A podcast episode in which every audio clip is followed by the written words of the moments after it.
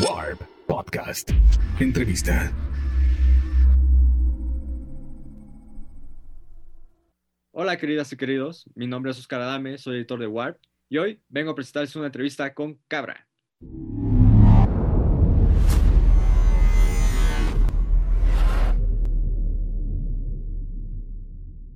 Cabra es el nuevo seudónimo de Eduardo Cabra, a quien seguramente muchos reconocerán por el nombre de Visitante, mismo que utilizó como el productor, como el principal instrumentista y como el principal autor de las instrumentaciones, el principal creador de la música detrás del proyecto de Calle 13, un proyecto por el cual alcanzó la fama junto con su hermanastro René Pérez, residente, a mediados de la década antepasada.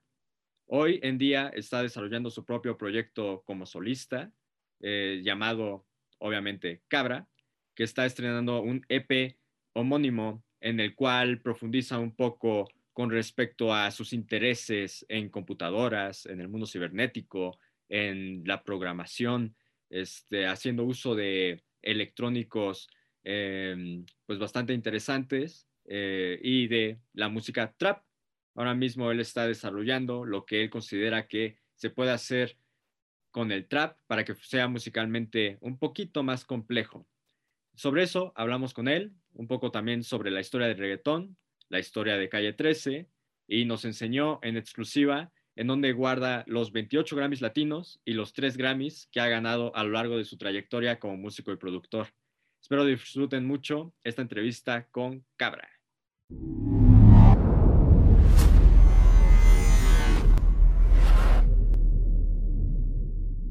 ¿Qué onda, Eduardo? ¿Cómo estás?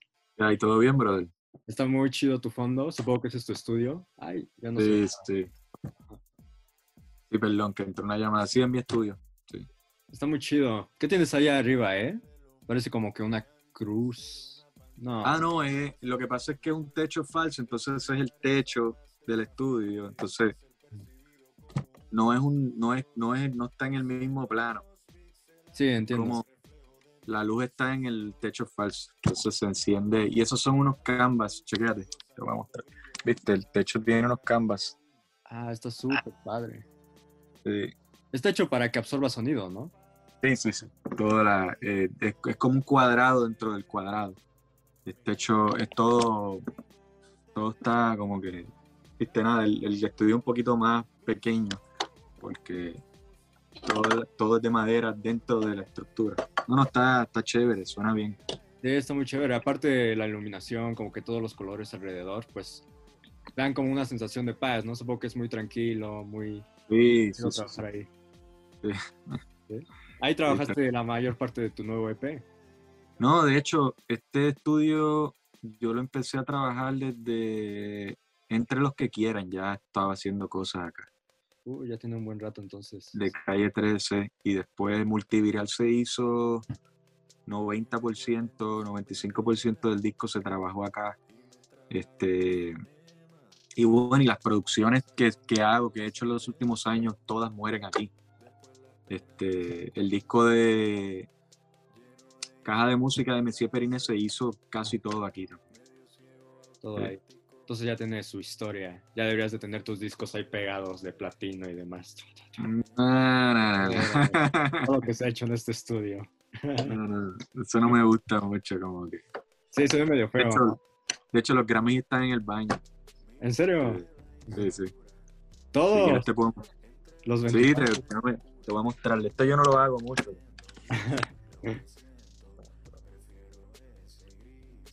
Qué locura.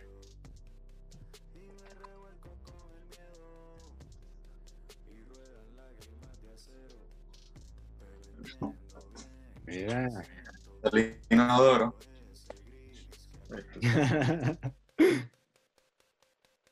No, pues son demasiados Grammys. Pero como que ahí sí les dan como que un toque como steampunkoso, ¿no? Justamente como que combina muy bien.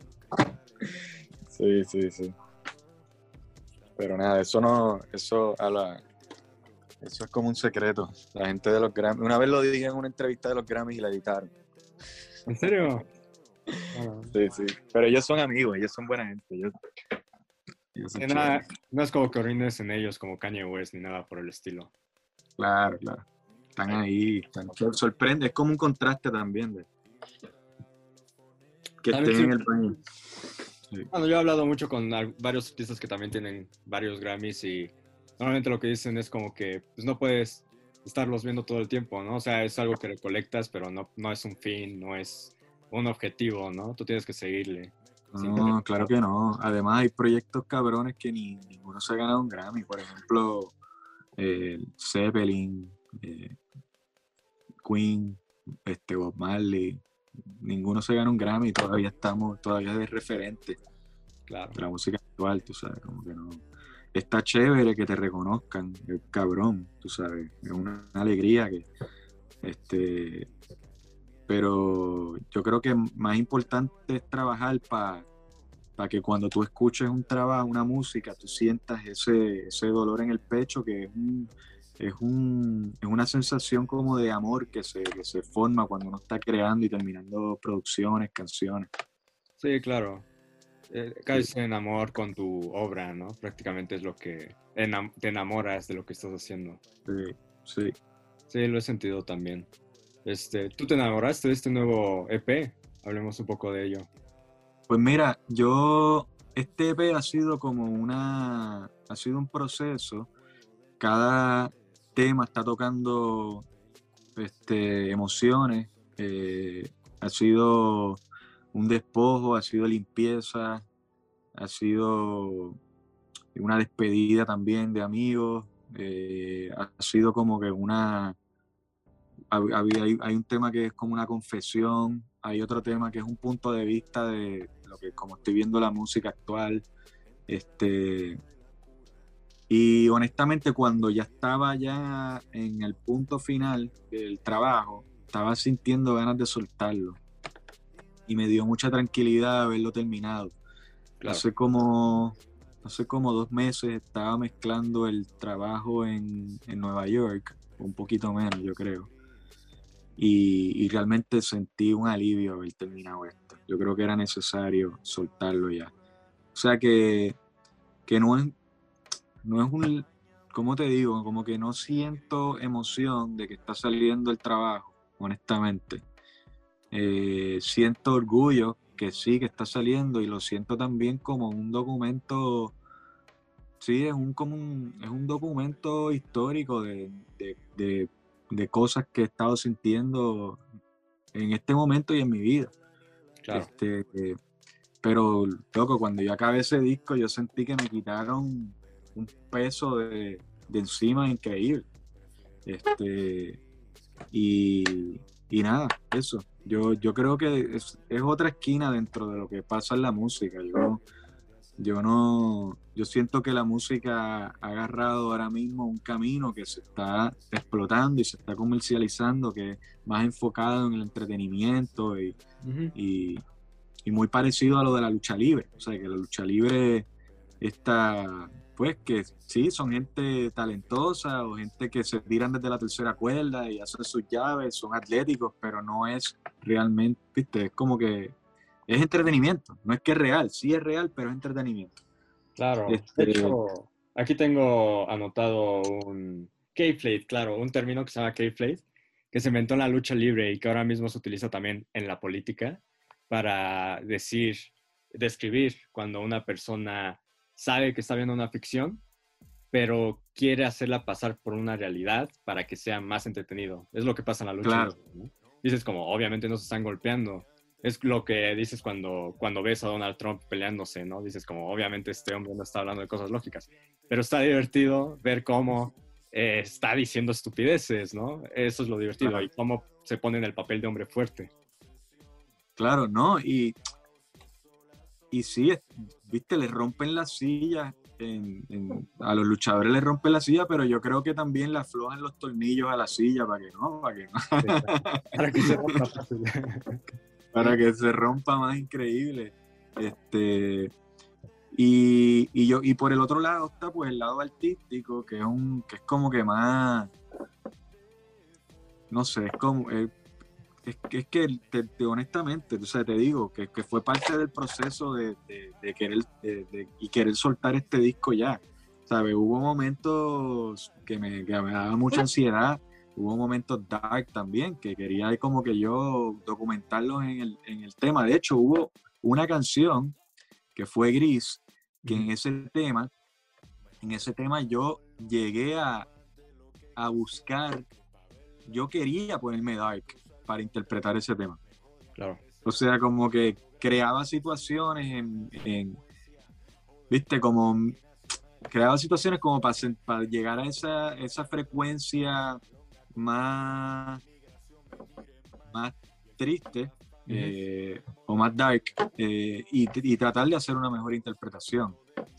Pero bueno, este ha, ha, sido un aprendizaje tratando, este buscar también buscar el hackeo de cómo, de cómo conectar con una interpretación, de sentir lo que uno está comunicando, este, de ejercer un criterio también como productor de lo que yo estoy escuchando. Eso fue brutal también porque yo estaba en los dos roles, intérprete, eh, productor también. Entonces trataba de grabar mis takes en la noche y al día después tratar de ejercer un criterio y ser crítico de lo que pasó la noche anterior. Claro. Este, y, corregir eso. O sea que, que, fue, un, fue increíble. El proceso fue de, aprendizaje. Yo creo que me dio me ayudó a tener más herramientas para el asunto de la producción. Eh, para, porque, viste, en producción llevo años dedicado full a la producción y, la colaboración con otra gente, que es algo que, me encanta hacer y, yo creo que esto me ha dado más herramientas. Está muy interesante que hablaste justamente de las vocales, porque justamente una de las cosas que me quedé pensando al escuchar tu EP en las vocales es que obviamente están muy bien trabajadas y que va totalmente de acuerdo con lo que va más o menos el EP, como esta, pues sí, onda como cyberpunk, como de tecnología todavía, como todavía retomando elementos de trending topics. Este, pero al mismo tiempo, o sea, tu voz sí está modificada, ¿no? Y sí está como que muy trabajada desde el escritorio. Supongo que una de las razones por las cuales está trabajada en escritorio, aparte de la, del motivo artístico y discursivo del proyecto, es pues esa misma autocrítica, ¿no? Que estabas realizando con respecto a tu interpretación. Claro, sí, e, esa cuestión de manipular la voz con plugins y procesarla es algo que, también me da, me satisface mucho, ¿sabes? Este, y es parte también de, del proyecto. Este, por ejemplo, en Gris, que es el tema que está más procesado, todo el arreglo de voces la hice con la voz principal. Entonces yo estoy haciendo las armonías y todo eso, la estoy tocando. Entonces estoy pasando mi voz por un teclado y estoy haciendo esa armonía. Tú sabes que no fue que empecé a hacer layers y layers y layers de voz. Entonces eso me parece chévere también, de agarrar solamente una voz y, y empezar a meterle distorsión, a manipularla, a hacer la armonía con un teclado. Este, y bueno, me divierte, me divierte un montón también. Este, pues usarla, usarla, este, todos estos plugins y aparatitos y cosas en función a, crear textura. Sí, aparte, si te limitas como en la cantidad de recursos que tienes, pues es más fácil experimentar, ¿no? Porque tienes menos cosas de dónde agarrar y más cosas que hacer con ese mismo objeto. Claro, y también, ¿sabes? Como te dije ahorita, mi, no hay un afán de triunfo, ¿sabes?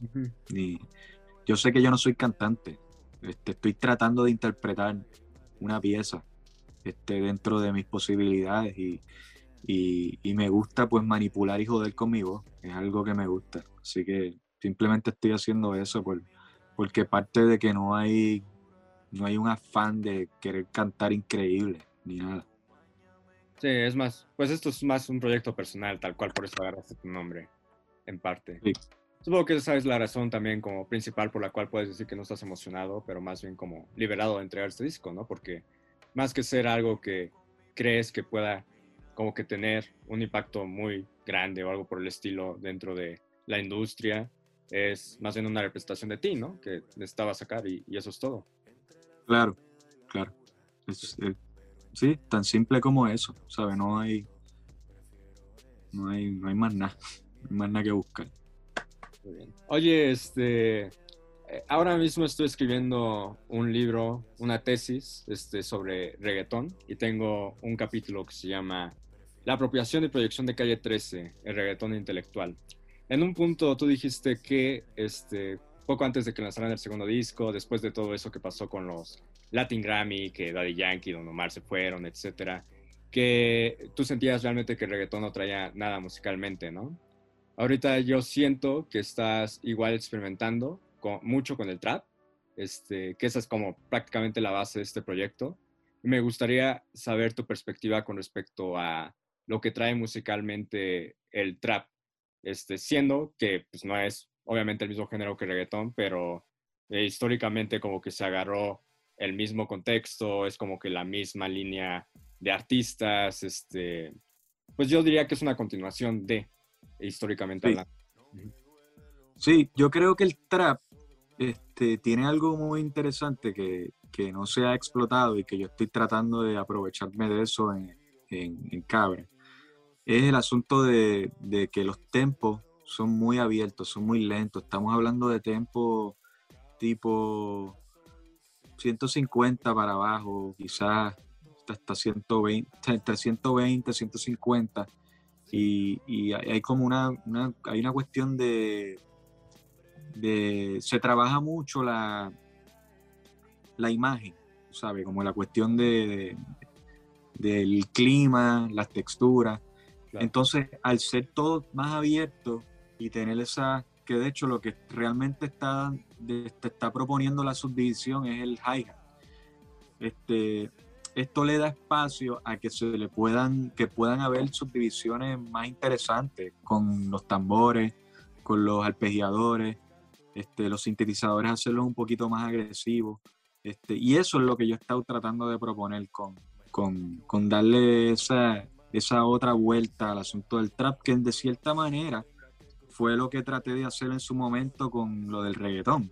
Usando de ejemplo, por ejemplo, el tango del pecado que se estaba mezclando tango con reggaetón, pues se estaba, o, o mismo Atrévete, que Atrévete se estaba mezclando, hay instrumentación orgánica, está el clarinete, está el timbal, está la conga, este, entonces pues ya se estaban mezclando otros elementos y también, aunque el, el reggaetón está más subdividido que el trap, este, pero en ese momento estaba añadiendo a, la, a otros ingredientes al asunto del reggaetón y por eso es que Calle 13 nunca se identificó como reggaetón, porque realmente no lo era. Yo creo que el reggaetón dejó de ser hace tiempo un género musical y se convirtió en una propuesta, en una manera de hacer los videos, en una manera de, las letras, este, una manera de, las secuencias armónicas también, de cómo resuelven las armonías que son muy particulares, son así, de esa manera, que eso también ha sido parte, creo, de, de hacia dónde nos está llevando el algoritmo, porque el algoritmo si identifica, creo que identifica esa, esa, manera de trabajar la música y lo alimenta y le da más, lo empuja. Este, y, y, yo creo que con esto, con esto es lo mismo. Es tratar la, la, experimentación de, como da esa posibilidad que es muy abierto y hay mucho espacio y hay mucho clima y hay mucho ambiente, pues da, ese, da esa oportunidad de tú empezar a meter otros elementos que lo lleve hacia, hacia que salga, no, que, no que lo lleve hacia, hacia otra dirección, quizás que le saque como una rama de, de lo que pudiese ser y tratar de alimentar un poco la diversidad dentro de, dentro de, de, la música, de cómo está sonando la música ahora mismo. Entonces esa es la idea, tú sabes, que, que naturalmente se dio eso, el asunto de la... Esto, esto yo no lo venía trabajando, esto no lo trabajé justo en lo de Cabra, ya se venía trabajando en producciones anteriormente. Por ejemplo, hay un tema que produje con Vicente García, el tema se llama Ahí, Ahí, del disco de Candela, que se está, se está mezclando bachata con trap y mezcla increíble. Claro. tienes que escucharlo porque está cabrón ese tema y, y se grabaron las guitarras de bachata, se grabó la percusión, se grabó unos coros, entonces pues ya como que es un poquito más, el arreglo está un poquito más este, la palabra no es complejo, la palabra es más, que hay más actividad en el arreglo, pero se comporta bien cabrón, entre ellos, entre el trap y, estos, elementos que se añadieron se llevan, se llevan cabrón. Entonces eso, tú sabes, tratar de, promover la diversidad, yo creo que parte de eso, y siempre ha sido un plan desde, siempre, no, no solamente con Calle 13, sino antes de Calle 13, en los proyectos que yo participé, eh, antes de ese trabajo también, que habían los, los discos eran eclécticos, el repertorio era ecléctico y, trataba, siempre he estado trabajando con gente y yo he promovido pues este asunto del eclecticismo y la diversidad. Algo que a mí me interesa muchísimo con respecto a la historia de esta industria musical justamente es que yo siento que de alguna forma se tomó el, la, la, la, influencia como social que empezó a tener este, el impacto mediático para reintroducir géneros tradicionales latinoamericanos o no tradicionales, pero este, géneros latinoamericanos, vamos a decirlo así, este, y empezar a ganar terreno dentro de la música pop internacional, no solamente con el reggaetón y con el trap, sino también presentando otras formas de expresión musical latinoamericana. Eh, siento que un poco antes de Calle 13 ya había experimentos de eso, eh, había ya salsatón, este, Todo Calderón empezó a experimentar con la bomba, eh, había ahí algunas cosas de cumbia con reggaetón interesantes, pero... No solo, no solo eso, yo creo que en los 90 también, cuando la música alternativa estaba en su mejor momento, Santa Olaya también trabajaba eso. Con, con, con su, con, por ejemplo, un ejemplo, el tema este de frijolero de, de Molotov, ¿sabe? Que estaba ya experimentando con, con la música norteña, puede ser, ¿verdad? Y, el alternativo y todo eso. ¿sabes? Eso no es nada nuevo, como tú dices, pero, pero sí, yo creo que ese, esos movimientos promueven como que otros caminos que, que está chévere cultivar. A mí como que igual, este, en, en, cuestión a su discurso, este, sobre todo tú también como independentista de Puerto Rico, entiendo que tal vez la música, tal vez los álbumes, no solamente en la cuestión lírica, sino también musical, este, pudieron lograr, o más bien lograron, este, como un, un rechazo al anglocentrismo, al eurocentrismo, para reintroducir un tipo de orgullo hacia la latinidad con su música. ¿Tú lo considerarías? Que esa fue una de los objetivos. Sí, puede ser, y es una búsqueda también de, de identidad este, y también de la influencia que, que, pues, que tenemos de los anglos yo, yo, No es rechazar lo anglo, quizás es hacerlo parte también de, del lado musical. Este, es, sí, es tratar de eso, de esa búsqueda de identidad sin complejos y, y, y, eso, tú sabes, yo, yo prefiero, yo me bueno, yo prefiero, no, yo me siento más cómodo trabajando canciones y, y proyectos o discos eclécticos que tratar de hacer que suene una canción como The Weeknd o Bruno Mars. ¿Sabes? Como que de repente venga alguien a decirme, ah, yo quiero sonar como esto exactamente. Y yo como que, tú sabes.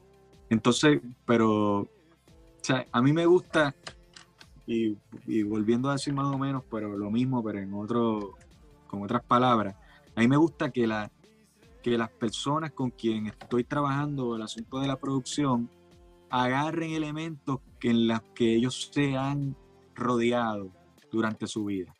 Y que esos elementos, que quizás fueron música de fondo de su niñez, pues, pues los representen en una canción y yo, y yo estoy seguro que se van a sentir más cómodos cantando ese tipo de, de proyecto ecléctico que agarre elementos de diferentes momentos de su vida incluyendo la música actual con la que ellos quizás están escuchando en ese momento, a que quieran hacer algo exactamente igual, con una producción exactamente igual a como alguien anglo que le está yendo increíble. Eh, o sea, va a quedar como un copiete, ¿sabes? Naturalmente, hasta la misma gente se da cuenta, como que, ah, pero eso es igual, se parece a esto. Claro. A veces a mí también me choca cuando me quieren describir un proyecto. Ah, no, eso es como esto con esto. Eso es como, no sé, dicen dos ejemplos de cosas random y me confunde. es que no voy a decir el nombre del artista porque después, pero a veces es como con, eso es como Beyoncé con Shakira. Entonces, como que, ok. Este, es bien, es bien heavy eso también, el asunto de los géneros, de, la subdivisión, de la de que también ahora todos los playlists, este, pues, pues claramente es una manera de, de, poder explotar más la industria, pero, pero sí, es bien complicado, tú sabes, en el, en el recuerdo que a Calle 13 se le hizo bien complicado este, que entendieran la propuesta al principio. Recuerdo que la primera vez que tocamos en México nos tiraron en el Vive Latino, porque decían que éramos reggaetón y, y, realmente nosotros no nos identificábamos como un proyecto de reggaetón. Era como, este, por como lo que te di, como lo que te dije ahorita, que el reggaetón yo creo que es más que un género, es una, es una manera de proponer este, todo, los videos, las letras, este, la secuencia armónica, la producción, todo eso como que... Eh, y, pero sí, utilizamos pues, este, pero sí, no era reggaetón, quizás Calle, Calle 13 definitivo no era reggaetón, pero sí estamos claros de que era un proyecto urbano. Claro. Entonces, pues ahí va la, ahí va la cosa. Este, con ese proyecto que ahora se está diferenciando con él. En estas premiaciones y todo esto, pues le están dando su lugar al reggaetón. Ya, ustedes, bueno, obviamente no eran reggaetón, pero sí fueron uno de los primeros grupos urbanos, o el único grupo urbano que realmente fue reconocido de, de tal forma, ¿no? Literalmente. Sí, Puede ser, hay que ver, hay que chequear los datos, pero. pero, Hablando un poco, o sea, me queda claro que ustedes no se consideraban reggaetón, pero me estás diciendo que discursivamente, que en la cuestión de hacer los videos, la cuestión de los armónicos, o sea, fuera de lo musical, sí estaban este, influenciados en el reggaetón y por eso este, se podría decir de que la gente los empezó a categorizar de tal forma este, a, mí me llama como que mucho la atención su historia, sobre todo por su posición política, sociopolítica y con su visión, obviamente independentista, de hablar de Latinoamérica, etcétera. Este, porque la historia del reggaetón habla de, bueno, desde el underground, es pues un movimiento musical que surgió de las calles, que empezó a tomar dominancia dentro del mercado de Puerto Rico, pese a la mano dura contra el crimen, pese a, a los clasismos inherentes a la sociedad. Yo quiero saber si hubo también, si, si parte de esa historia fue lo que hizo que a ustedes les llamara la atención en un inicio el género y, y, estar dentro del movimiento de alguna forma. Pues mira, este, yo como, como lo que te estaba diciendo ahorita, sumando, tratando de, conectar con lo que te estaba diciendo ahorita, este, claramente el reggaetón era algo que en ese momento yo tenía 27 años cuando empezamos a trabajar ese disco. Claro. Y yo venía escuchando, no era, no era fanático de la manera en, cómo se producía el reggaetón previo a eso, pero yo estaba de música de fondo, era reggaetón, desde que yo tengo 14 años. Entonces, lo que pasa es que nosotros como puertorriqueños hemos estado para mí el soundtrack, como parte del soundtrack de vida, ha sido, ha sido el reggaetón. Desde que tengo 14 años, pero de los carros, de música de fondo, de los paris que uno, que, uno iba cuando chamaquito, de las actividades, todo eso. Este, entonces se utilizó ese, ese, ese ritmo o quizás esa forma rítmica para como ingrediente para ese primer disco de galletas. Este, y rompiendo con la, con la estructura que te estaba hablando de, de, la manera de hacer los videos, de la manera de hacer las letras, de la manera de la secuencia armónica, de la manera de la producción y todo eso, se, romp, eso se explotó, Calle 3 se explotó con toda esa manera particular de cómo presentar la propuesta. Este, yo, yo, no, yo por el lado de los videos, como que los videos no se parecen, por el lado de las secuencias armónicas tampoco, de hecho hasta la estructura. Este, en, en, estructura armónica de las canciones, hay, un, hay una secuencia armónica para los versos, hay una secuencia armónica para los coros también, hay un puente también, tú sabes, es como una cuestión más, más eh, tiene una estructura más clásica de cómo quizás verso, coro, verso, coro. Sí, de pop. Este, de pop, claro. Este, y claro, sí, sí. Entonces, pues yo creo que por eso quizás rítmicamente conectaba eh, y, fue una propuesta que claramente se destacó porque también estaba, había como, era un momento en el cual, en cual estaba sonando la cosa bastante igual, exceptuando proyectos como el de Teo. ¿Sabe? Que Teo fue, cuando salió Teo, eso fue una explosión eh, increíble porque es que te cogí, era, era, era no solamente las producciones que, que, estaban proponiendo, sino la cadencia de, de, de Teo, el tumbao y todo eso que, que le sumó bien cabrón, o sea, eso fue explosivo. Yo me acuerdo, siempre digo lo mismo, que en ese momento tú salías en el, por la calle con los cristales abajo y era los carros era lo único que tú escuchabas. tú podías escuchar los discos de Teo con, los cristales abajo de los otros carros. los otros carros te iban musicalizando el camino con el disco de la Vallarde. Increíble. Este, entonces, no sé si contesté tu pregunta. Sí, diría que sí. Eh, mi pregunta era más como de la cuestión política. Eh, te ah, voy a contar más o menos de, de, qué va mi tesis, ¿no? Mi tesis va, bueno, mi hipótesis literalmente es esta. Este, el underground de Puerto Rico nació y creció como una necesidad de representar al pueblo de los caseríos. Fue tan exitoso en lograr su cometido, en representar en la cultura popular puertorriqueña a la gente de los caseríos, que hoy en día este, se toma en cuenta para otras luchas este, sociopolíticas. En, ese momento también la racial con Teo Calderón, la feminista con Ivy Queen, ondas ahí en Chile, en Argentina también feministas. Y cuando llegó Donald Trump al poder con el discurso anti-latino, lo que yo considero que pasó es que los medios europeos, los medios angloparlantes, encontraron en el reggaetón en figuras como J Balvin, en figuras como Bad Bunny, eh, una narrativa que iba en contra de lo que decía Trump, ¿no? Una narrativa a favor de la latinidad colorida, etc.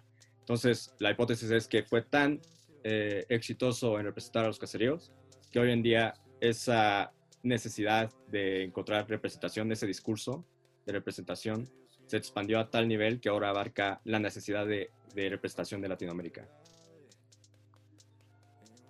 Mira, este, yo creo que en un momento de la historia, vamos a, vamos a cerrarnos al, al reggaetón de Puerto Rico. Yo creo que en un momento de la historia, cuando estaban los discos de Playero y de Dinois, sí había una representación clara de, lo que se vivía en, los residenciales, ¿sabes? Eh, pero clarísima. Yo creo que mientras fue pasando el tiempo, fue mutando, y he dado a esto también con, yo creo que también tienes que pensar en, en el pre y post Spotify y los algoritmos. Claro, sí. ¿Sabes? Cuando pasó eso, también hubo, ahí yo siento que hubo una necesidad y quizás una esclavitud en la búsqueda de seguir, de tratar de complacer el algoritmo y quizás no representa tanto como quizás se representó en los 90 o a principios de los 2000, la, la, la, esta cuestión de, de hablar de, de, la vida del caserío, de los residenciales, ¿sabe? Siento que hubo un, un, antes y un después de ese 2015 que fue cuando, cuando, cuando salió Spotify Latino. Este, entonces, yo por lo menos yo lo siento así y he hablado con varias gente y, y y, siento también que hay un cansancio de parte de ellos con, con las temáticas estas de, pues las temáticas clásicas de si el carro, que si las prendas. Que Eso es racional. Y hay una, y, yo he hablado con varios de, del corillo y ellos están cansados de, hablar de eso, pero sí también sienten la necesidad de, de alimentar el algoritmo y porque claramente pues está haciendo un negocio. Este, si, si te va bien en la música, pues se está, se está explotando bien, ¿sabes? Este, entonces, nada, como que yo creo, como, como parte de Calle 13, yo creo que, que ese proyecto trataba de conectar y mi hermano era el que estaba encargado de las letras. Este, trataba de conectar con la cotidianidad, con la, también con la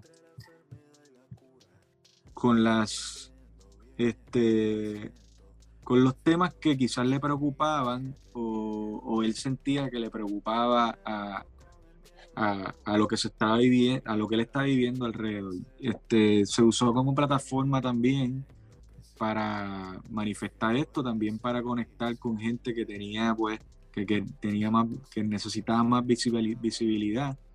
Pero también no siento que todas las propuestas, tú diste unos ejemplos ahí que claramente también lo, lo han, han, también utilizado su carrera. Perdón, una llamada. Que tú diste unos ejemplos ahí de gente que, que, ha estado utilizando su carrera también para empujar, para empujar otra perspectiva y para denunciar cosas, este, o cosas que, que, les molestan a ellos o les molesta a la sociedad. Pero, pero también yo creo que la no, no sé si la mayoría, no sé si es una tendencia de hacerlo. Este, sí, creo que pudiese ser más, pudiese haber, creo que pudiese haber más actividad con respecto a eso, a, la denuncia política o, o, lo que le aqueja a, la gente. Este, y quizás también, no sé si, y ahora me estoy como que aventurando a decir cualquier, puede que esté diciendo cualquier cosa, pero a veces siento que, que, que el tomar postura a mucha gente le puede puede pensar de que vaya a afectar su popularidad o su algoritmo, sus views o sus likes, tú sabes, ya que eso ahora mismo es una, es una mina de, oro, lo que, lo, que está, lo, que se está, lo que están cultivando y lo que está moviendo mucha gente. Es interesante que estemos hablando tanto como de igual de sistemas este, computacionales, este, porque en parte tu proyecto va sobre eso, ¿no? Este, hablar de sistemas, de computadoras, de eh, pixeles. Este, eh, sé que tú estudiaste algo relacionado a los sistemas, ¿no? Sí, yo estudié programación de computadora en la universidad. ¿Crees que estás influenciado ahorita como temáticamente con el hecho de que estudiaste sistemas eh, este, de programación que diga? Total. Total. Total. No solo eso. No solo eso, estoy documentando y estoy creando música en una computadora también. ¿Sabes? Todo al final está pasando por ahí. Y cuando trabajas en una computadora, música, no puedes como sacarte de la cabeza la idea de que a final de cuentas estás programando.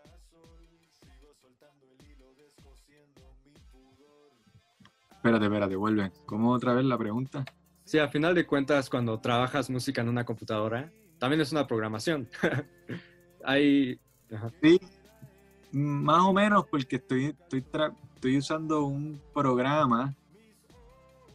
Exacto. Es un, es un, realmente es una aplicación y estoy, utilizando los recursos de ese programa, pero, pero, pero sí, igual, también es, es un, es como para seguir hablando de esto, pero el método, ¿sabes? Todos, esta, todos estos todos estos códigos de programación, hay unos métodos y hay como unos, hay unos límites y hay unas cosas que uno puede hacer y, y también eso a veces uno le juega en contra al momento de crear. Este, de que, por ejemplo, ahora mismo, eh, quizás hace 15 años, 20 años atrás, yo no tenía un método para construir la producción o las composiciones y ahora mismo sí tengo un método, pero estoy luchando en contra de ese método para tratar de que no sea más de lo mismo, tú sabes. Es, bien, a mí me parece, a mí me parece bien cabrón que llegue el momento de la vida de uno en el cual uno se convierte en un tributo de sí mismo y uno empieza a hacer las mismas cosas que le funcionaron años atrás. Puede ser. Entonces, es, tan, es, luchar en contra de esa imagen de tributo y, o una banda cover de sí mismo. Este, y, y quizás al principio no tenía método y tenía y era más lanzado a hacer cosas y ahora mismo estoy luchando en contra de ese método para, para hacer cosas más, para lanzarme y hacer cosas más, este, es que estoy tratando de, de hacer cosas más de eso, más que la palabra, no quería usar avangal, pero, pero la usé la palabra, como que más interesante es la palabra. Estás luchando contra tu propia programación. Claro, claro, con la programación que, te- que he tenido en los últimos 15, 20 años de estar produciendo. Y por eso este Sí. Es importante para ti y personal, justamente por eso. Esto, esto de cabra, tú dices. Sí.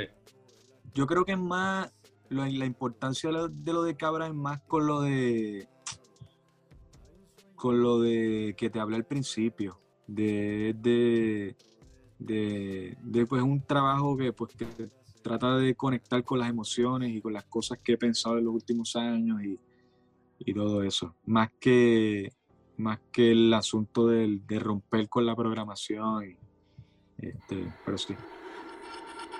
Warp Podcast. Entrevista.